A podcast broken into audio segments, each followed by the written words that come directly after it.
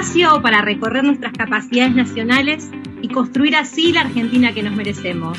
¿Hace cuánto que, ustedes no se preguntan justamente de qué somos capaces? De qué somos, capaces. Podcast.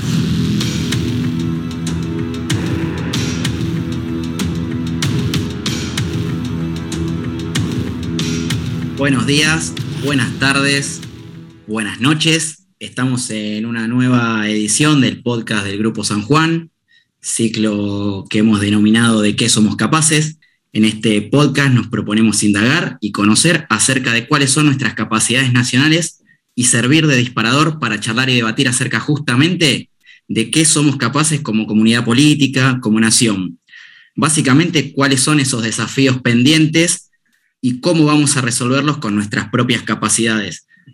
Por eso en el día de hoy nos proponemos charlar con Sergio Rossi, secretario de Estrategia de Asuntos Militares del MINDEF y virtual viceministro de Defensa. Eh, en este envío nos va a estar acompañando la compañera del Grupo San Juan, Aldana. Así que te saludo, Aldana, y Sergio, buenas tardes, ¿cómo estás? Muchas gracias por, tu participación.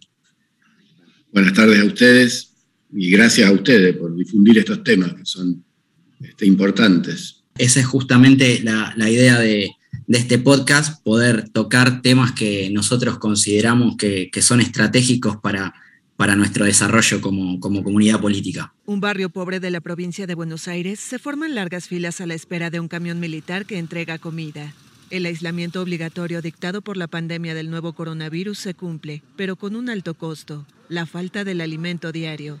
Con una población de 600.000 personas, el municipio recibe los insumos y los cocina. El camión recorre el barrio una vez al día. Para vos, ¿cuál fue el rol que, tuvo, que tuvieron las Fuerzas Armadas en, en esta pandemia, en el transcurso de esta pandemia? Las Fuerzas Armadas participaron de una emergencia. La ley de defensa que tiene nuestro país le asigna a las Fuerzas Armadas una misión principal, que es conjurar y prevenir, repeler una agresión extranjera, y también plantea misiones secundarias, las cuales la Fuerza Armada, por su diseño, por sus capacidades, por su equipamiento, por su logística, pueden concurrir. Dos, que son intervenir en apoyo a las agencias de seguridad interior, las policías, cuando éstas se viesen desbordadas por una conmoción o por algún hecho de, una magnitud importante. Y la otra es eh, intervenir en catástrofes y emergencias, también por el diseño de la fuerza, su despliegue. Ante el dictado del decreto de la emergencia sanitaria, nosotros al otro día damos una resolución, el ministro Agustín Rossi en su momento, estableciendo un comité de emergencia al efecto. Eh, la verdad es que los más este, pesimistas suponíamos que la peste iba a durar hasta septiembre de aquel año, ¿no? Y duró largamente un año más, por lo, menos. Ahí hubo un rol que todos lo han, visto, lo han percibido de manera directa o, indirectamente, que fue primero un, alto, una alta dedicación a la asistencia alimentaria, porque una de las primeras cosas que pasó fue que por las restricciones, por la cuarentena, por cómo se iba dando el principio de la, epidemia, eh, se afectaron las cadenas logísticas. Entonces había dificultad en muchos lugares de llegar con lo esencial, con alimentos o con los elementos básicos. Algo de eso venían haciendo las Fuerzas Armadas desde meses antes por la emergencia hídrica en el Chaco salteño, sobre todo, pero bueno, hubo que darle una intervención mucho mayor. Ese fue el rol. ¿Cómo se hizo? Se constituyeron comandos de emergencia que abarcaron todas las provincias y a requisitoria de las autoridades municipales o provinciales, las Fuerzas Armadas fueron dando, como les decía, asistencia alimentaria, logística y luego también involucrándose en el propio proceso de vacunación. Al principio para, para transportar vacunas, después eso se, organizó a través de las, de las empresas logísticas, para alojar vacunas en algunos lugares al principio, luego en algunos sitios, como en el caso de Paraná, eh, fue el lugar de, almacenamiento y ruptura de cargas y distribución. En la vacunación de los efectivos propios, que era una contribución de hacerse cargo de vacunar a alguna gente en los propios hospitales militares, del propio personal, aliviándole al resto del sistema. Eh, bueno, y luego en, apoyo a los operativos de vacunación. Eh, en el medio de eso se dieron también la emergencia de los incendios extendidos en el río Paraná, en las islas, acontecimiento medio inusual por la sequía, pero también en los Andes patagónicos, en Córdoba. creo que esa es una tarea que las Fuerzas Armadas eh, han hecho otras veces. ¿no? es la primera vez que las Fuerzas Armadas intervienen en catástrofes o emergencias. Creo que lo que tuvo de, llamativo este proceso fueron dos cosas. La primera, que esa participación se dio de una manera sostenida y prolongada en el tiempo y a la vez extendida en todo el territorio nacional. Cuando fue en el año 2003 la inundación de Santa Fe, eh, las Fuerzas Armadas intervinieron, el ejército intervino y ayudó para aquella emergencia eh, duró una semana, sus efectos se prolongaron 15 días, un mes, pero estuvo acotada al territorio de la ciudad de Santa Fe. El resto del país seguía funcionando. Cuando hemos tenido incendios localizados, que es lo que ha pasado décadas atrás, eh, pasa lo mismo, o cuando la erupción del volcán, son sectores de nuestro país que se ven afectados, pero el resto sigue, sigue funcionando y de alguna manera esa actividad y esos recursos sostienen la intervención o, el sector este, afectado. Bueno, creo que esta vez asistimos a una cosa de dimensión mundial, no es la primera pandemia que se produce en la humanidad, pero sí es la primera que se percibe en tiempo real. Digo, no que se despliega, pero es la primera vez en la historia de la humanidad que una pandemia se percibe instantáneamente en todas partes con todo lo que eso conlleva. desde los rumores, los que sabotean, los que la aprovechan, los que colaboran. Pero bueno, creo que ahí hubo un, dato, eso, extendido en todo el territorio y sostenido en el tiempo. Eso fue un esfuerzo logístico enorme y fue una, este, para las propias Fuerzas Armadas, habilitar el comando operacional, los comandos de emergencia durante un año y medio, bueno, es algo que no había pasado antes. Eso creo que merece destacarse. Y la otra cosa es cómo la sociedad argentina percibió a la Fuerza Armada. Yo no me termino de convencer de que por la intervención en la emergencia hemos revalorizado la Fuerza Armada. A mí me parece que ese es un proceso que se venía dando lentamente, este, sin que le prestásemos la debida atención. Cuando fue el traslado del sable de San Martín del Museo de Granaderos al Museo Histórico Nacional, fue una multitud la que lo acompañó, lo valoró sin incidentes. Digo, creo que era un proceso que se venía dando y que en este contexto fue visualizado por todos y quizá dando vuelta de página, como dijo en algún discurso el presidente, a un ciclo de la historia nacional. En la tercera cláusula de su testamento, San Martín escribe, El sable que me ha acompañado en toda la guerra de la independencia de la América del Sur le será entregado al general de la República Argentina, don Juan Manuel de Rosas, como una prueba de la satisfacción que como argentino he tenido al ver la firmeza con que ha sostenido el honor de la República contra las injustas pretensiones de los extranjeros que tratan de humillarla. Creo que hay una evolución que se dio en paralelo, pero que se puso en escena ahora. Yo creo que son dos cosas sobre las que hay que reflexionar un poquito a futuro. Compartimos plenamente eh, el diagnóstico. También se podría decir que esta, esta gran operación que vienen desarrollando desde el 20 de marzo, que, se dio en llamar Operación Belgrano 1 y 2, es la operación más grande desde el retorno a la democracia en términos de movilidad de personal, medios y, y tiempo, ¿verdad? Sí, creo que sí. Uno tiene otra. La campaña antártica también es un esfuerzo logístico importante, pero también es una causa que todos compartimos y es sentida, pero transcurre en Antártida, no transcurre entre la vida cotidiana de la mayoría de los argentinos que están radicados en la parte sudamericana de nuestro territorio. Entonces, distinta la operación, distinta la percepción, distinta la multidimensionalidad, llamémosle, de lo que abarca. Ahí hay un dato también para tener en cuenta en los debates que siempre en la Argentina tiene una tradición de debate estridente y a veces con más estridencia que profundidad. Eh, los otros días salió un dirigente opositor a reclamar por Twitter que hacía falta una mayor presencia de las Fuerzas Armadas en la Patagonia, según él, porque se está entregando a este, indios que están comprometiendo la soberanía nacional. Más allá de la construcción de enemigos imaginarios sobre hechos reales o supuestos, este, con mala o buena fe amplificados, eh, el mismo partido al cual ascribe ahora el dirigente en cuestión, dictó en el año 2018 una resolución, una directiva, no una resolución, decreto, una directiva política de defensa, que decía textualmente que había que abandonar la idea de las Fuerzas Armadas desplegadas y ocupando el territorio. Digo, para no tener solo memoria RAM y que cualquiera dice cualquier cosa sin hacerse cargo de lo que dijo antes.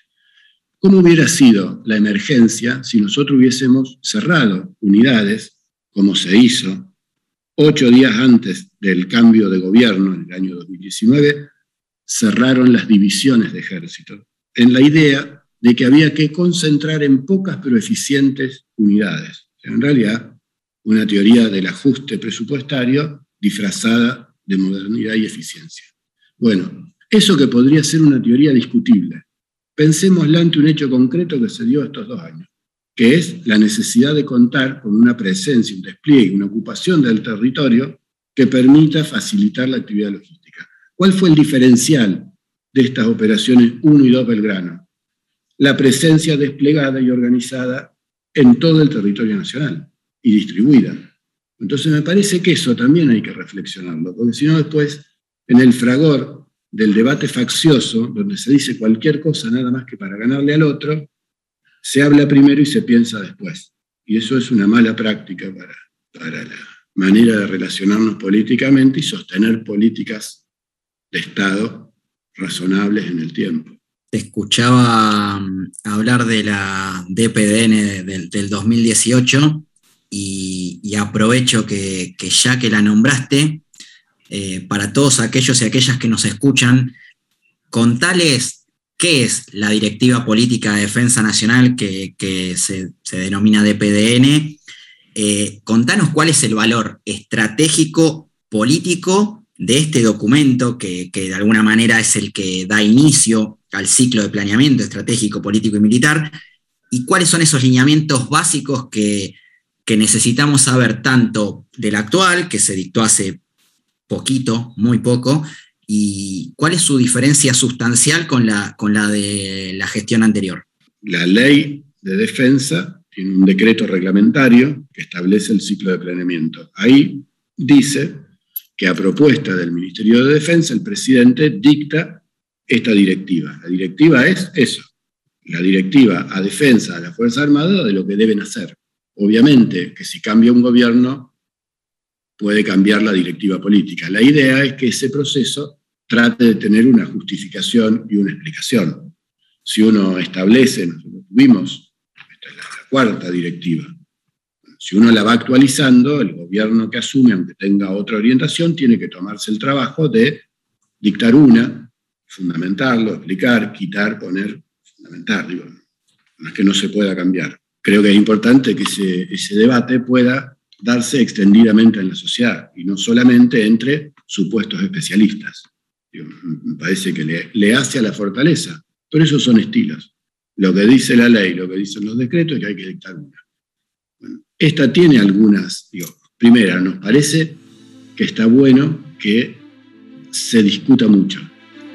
Un militar profesional es un experto en la aplicación regulada y dirigida de la fuerza en defensa de los intereses de la nación y la protección de los derechos fundamentales de sus habitantes. La profesión militar es esencial para el funcionamiento de la sociedad. En ella descansa su defensa y protección. De una relación de confianza y respeto mutuo deriva su legitimidad. Nosotros tuvimos dos directivas durante los gobiernos kirchneristas y una durante el gobierno de Macri, En aquellas dos primeras se estableció y se dio comienzo al primer ciclo de planeamiento. Ciclo de planeamiento que llegó hasta donde llegó, que tuvo una limitante importante, bueno, es decir, se hizo un trabajo enorme, pero lo real es que ahí faltó otro de los instrumentos están previstos en el ciclo de planeamiento, que era contar con una directiva de obtención de medios. Eso estaba en la ley de reestructuración de las Fuerzas Armadas mencionado, bueno, eso es del 98, luego se dictó esta. La verdad es que el ciclo de planeamiento hizo grandes avances normativos, procedimentales, pero tuvo un, un, bache grande respecto de los medios planificados ahí.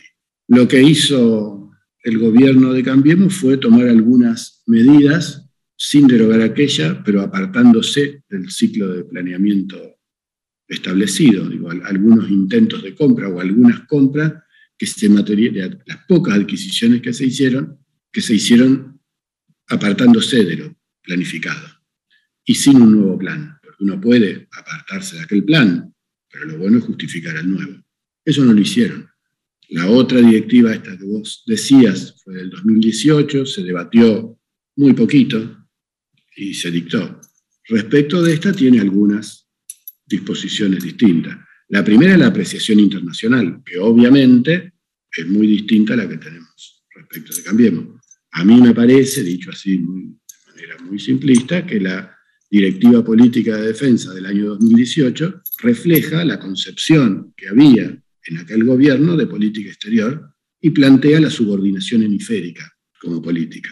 Creo que nosotros es lo correcto, no solo la tradición peronista, este es un gobierno peronista, de la tercera posición, sino creo que es una tradición argentina el posicionamiento en el concierto de las naciones, donde aquella tercera posición formulada por Perón en los años 40 tiene antecedentes en la neutralidad irigoyenista durante la Primera Guerra y en las posiciones de Sáenz Peña o Ceballos o lo mejor del régimen oligárquico, que también buscó un punto de autonomía estratégica de la nación, aunque se planteara en aquel momento su complementariedad con Gran Bretaña. y nuestra propia política desde la independencia tuvo que ver con eso. Bueno, nosotros hemos plasmado esa idea de la autonomía estratégica de la, de la nación como uno de los componentes que está en la primera parte, que es la apreciación estratégica. La Argentina tiene que ser, tener una equidistancia tras mirar qué es lo que está pasando en el mundo. O sea, leyendo correctamente la realidad, sabiendo cómo es, pero no alinearse con ninguna de las potencias declinantes o emergentes este, o extrarregionales, y hacer eso ratificando nuestra voluntad soberana de, vigilar, controlar y defender nuestros espacios soberanos, espacios soberanos que están plasmados en leyes como las de el mapa bicontinental, la expansión de la plataforma continental, nuestro reclamo soberano sobre la Antártida, me parece que nosotros tenemos que pensar esa entidad geopolítica que además es una entidad que adquiere sentido en la medida en que esté engarzada correctamente en su dimensión sudamericana. Parece que si nosotros no tenemos este, también una, una noción de, la, de nuestra pertenencia sudamericana o latinoamericana, caminamos hacia la irrelevancia estratégica. Bueno, nosotros tenemos que dar cuenta de eso. Y en defensa, tratar de desagregarlo y cumplirlo en varias tareas, desde la logística antártica, desde las relaciones este, entre las Fuerzas Armadas de países en Sudamérica. Digo, tuvimos una herramienta que duró unos años, que fue el Consejo de Defensa Sudamericano en el marco de la UNASUR. Lamentablemente eso se, desagregó, se diluyó, Creo que nosotros tenemos que desplegar una política con nuestros países vecinos y con el resto de los países de Sudamérica en la misma dirección. Eh, en la directiva en particular hay un punto que me gustaría resaltar, que es que hicimos mención explícita de la necesidad de llevar adelante el proyecto de una nueva base naval en Ushuaia, que de soporte a nuestra campaña antártica, mejores condiciones, y que a la vez habilite un, un, proyecto nacional, pero que tiene un anclaje provincial importante, que es el de constituir ahí un polo logístico antártico que vaya más allá de la dimensión militar y logística que soporta nuestra campaña antártica y que articule con este, otros programas nacionales este, y provinciales y que pueda además ofrecer a otros países ser soporte para sus propias campañas antárticas. Eso es una manera de proyectar soberanía. Y al mismo tiempo pusimos también explícitamente ahí en la, directiva eh, un proyecto que es el de volver a dar carácter permanente a la base Petrel y convertirla, modernizarla. Esa es una base que se incendió a mediados de los años 70, que ha sido una base temporaria. Bueno, que en esta campaña 21-22 ya sea una, una base permanente, modernizarla, y que sea un, escalón logístico para nuestra campaña antártica que brinde facilidades que por ahí no tiene la base Marambio, que está muy alta, bueno, implica un esfuerzo logístico, que se la accede por, por aire solamente, o principalmente, y con una ventana climática más comprometida. Poder llegar por vía marítima, descargar cargas ahí y desde ahí transportarlas a las otras bases nos daría una, una logística totalmente diferente. Bueno, eso está puesto ahí en la, en la, directiva y me parece que es un, hecho destacable de la directiva. Después, bueno, tiene otras cosas, después va desagregando, va dando las instrucciones en materia de cómo debe ser el despliegue y qué debe, para qué deben prepararse las Fuerzas Armadas y también el cómo este, desarrollar, eh, potenciar la industria nacional para satisfacer las necesidades de equipamiento y de servicio.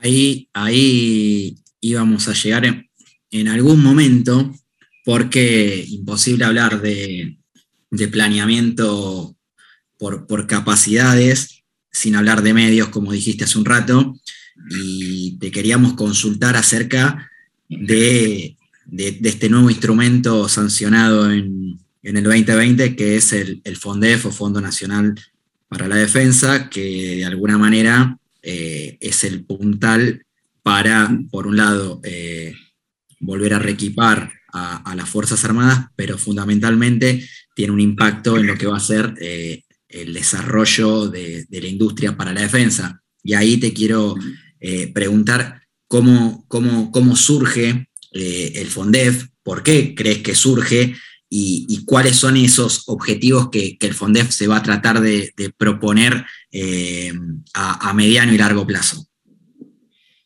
El cómo surge, hay que ser muy Sherlock Holmes para darse cuenta. Nosotros llevamos décadas de desinversión después de la guerra de Malvinas y la dictadura.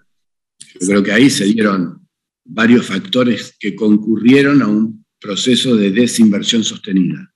Perder una guerra, las barbaridades hechas por las Fuerzas Armadas asaltando el gobierno y el repudio que eso generó, el, el quiebre con la sociedad, la deslegitimación, más los programas de ajuste entonces terminó habiendo desde el campo democrático progresista tratar de inhibir el poder militar, que era una asignatura pendiente, problema del siglo XX largo. Entonces algunos veían en recortar medios sirve para eso. No digo que estuviese bien, digo, es una línea que se sedimentó para ahí.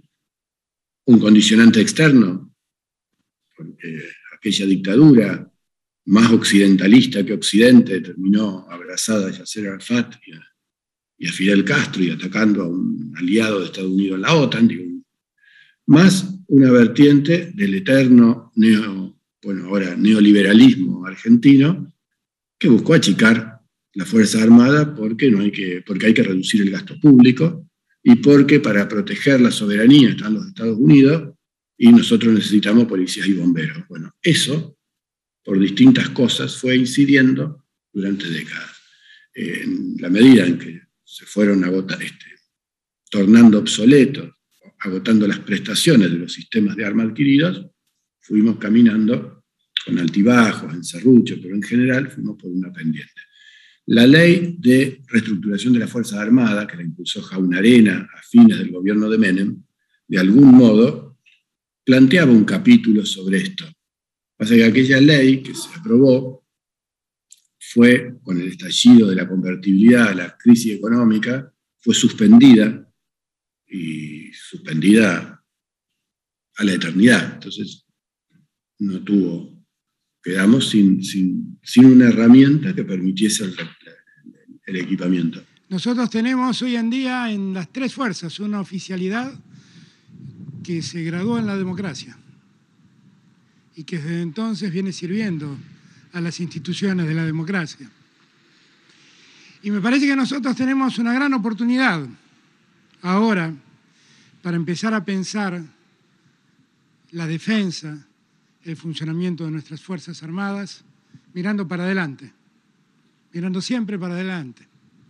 Porque tenemos una proyección de futuro que antes no teníamos y que ahora sí tenemos.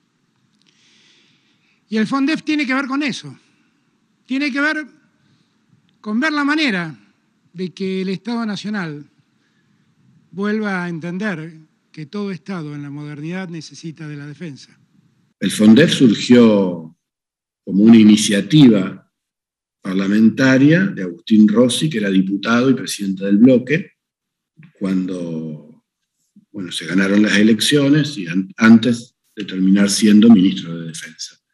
La verdad es que no era una idea nueva, fue una idea que se, formuló, se adaptó, se la, se la calibró para tener posibilidad de sanción parlamentaria y viabilidad económica. Se discutió mucho en diputados, se discutió sobre todo lo último, viabilidad económica, cuando estaba en tratamiento en el Senado. Hubo mayoritario apoyo de, de las representaciones parlamentarias y hubo un apoyo importante del presidente y la vicepresidente de Fernández y Fernández. Este, creo que eso dio que el primero de octubre de 2020 se sancionara, se promulgara la ley. Eh, la ley básicamente asigna porcentajes crecientes de la totalidad de, los ingresos presupuestarios tributarios de la, de la nación, el 0,5, el 0,65, el 0,8, este año toca el 0,65, para afectar a la recuperación de material la fabricación de material o la adquisición de material con toda la transferencia de tecnología posible. O sea, no se puede gastar en sueldos o en funcionamiento, se tiene que gastar en el equipamiento, en el mantenimiento de, los sistemas de armas o sistemas de, apoyo. Ahí hubo varias cosas que merecen destacarse. Primera, en el primer año de, de funcionamiento del FONDEF, el presupuesto que se había enviado al Congreso se había enviado en septiembre, antes que se apruebe la ley del FONDEF. Con lo cual, el presupuesto 2021 previsto para estos fines eran 22 mil millones de pesos y la ley del FONDEF decía que son 34 mil aproximadamente. Hubo que, viste, en la película esa, creo que era de Eddie Murphy, que el tipo tiene que gastar como una apuesta que hacen dos millonarios, medio ridículo, y el tipo tiene que gastar un millón de dólares en un fin de semana. Bueno, acá es medio lo mismo. Acostumbrados a no gastar, es tan difícil conseguir plata como gastarla. Entonces hubo un desafío muy grande de traducir lo que decía la ley en conseguir el refuerzo de crédito pertinente, cosa que se obtuvo poquitos días este, antes del cambio de ministros. Eh, conseguir los créditos, la cuota, los contratos para poderlo gastar, Previamente a eso, seleccionar, terminaron siendo 64 proyectos en condiciones de ser impulsados en el año 2021.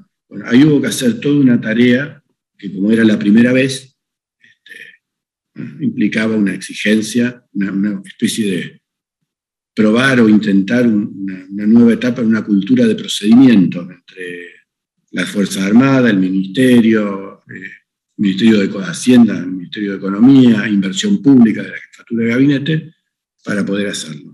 eso, la verdad es que con un gran esfuerzo se logró. Este, creo que vamos a terminar el año gastando la totalidad del dinero asignado, lo cual está bueno, porque si no alguien podría decir, ¿para qué les doy plata si no la gastan? Entonces te lo, te lo reduzco. Sería una mala señal. Yo creo que ahí hubo un gran compromiso del presidente, de la vicepresidente, de los ministros para poder este, llevarlo adelante. Y creo que se va a completar antes del fin de año la totalidad. Y la otra cosa es que en el proyecto de presupuesto que se envió ahora, y que por supuesto que está en discusión, se contempla la totalidad del FONDEF. Digo esto por el antecedente de la ley que comentaba de reestructuración, donde había habido una ley que no se había materializado.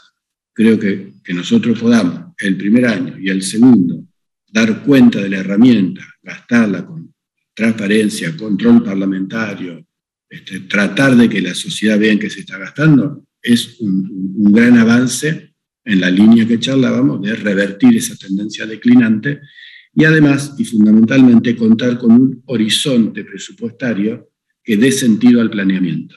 Nosotros podemos, sabiendo que tenemos esta plata, uno puede comprometerse en proyectos plurianuales que son de largo plazo, o porque implican un desarrollo tecnológico o una adquisición de la capacidad para poder usar el sistema de armas que lleva más de un año, o porque son sistemas tan complejos y tan caros que hace falta encararlos y pagarlos en varios años. me parece que nosotros esto nos abre una perspectiva para decir, bueno, dentro de 10 años estar parados en otro lugar y dentro de 20 poder tener una cohesión social detrás de nuestro objetivo y un instrumento militar que lo respalde, capaz de disuadir para poder sostener nuestra zona pacíficamente. No es lo mismo ser pacífico que ser inofensivo, ¿no? Totalmente. Podcast. ¿De, qué, somos, capaces? Grupo, San Juan. Es un grupo multidisciplinario de peronistas que bregamos por vincular la ciencia, la tecnología, la innovación, la producción y el trabajo con un proyecto político soberano. Sergio Rossi, viceministro de Defensa de la Nación, primera parte.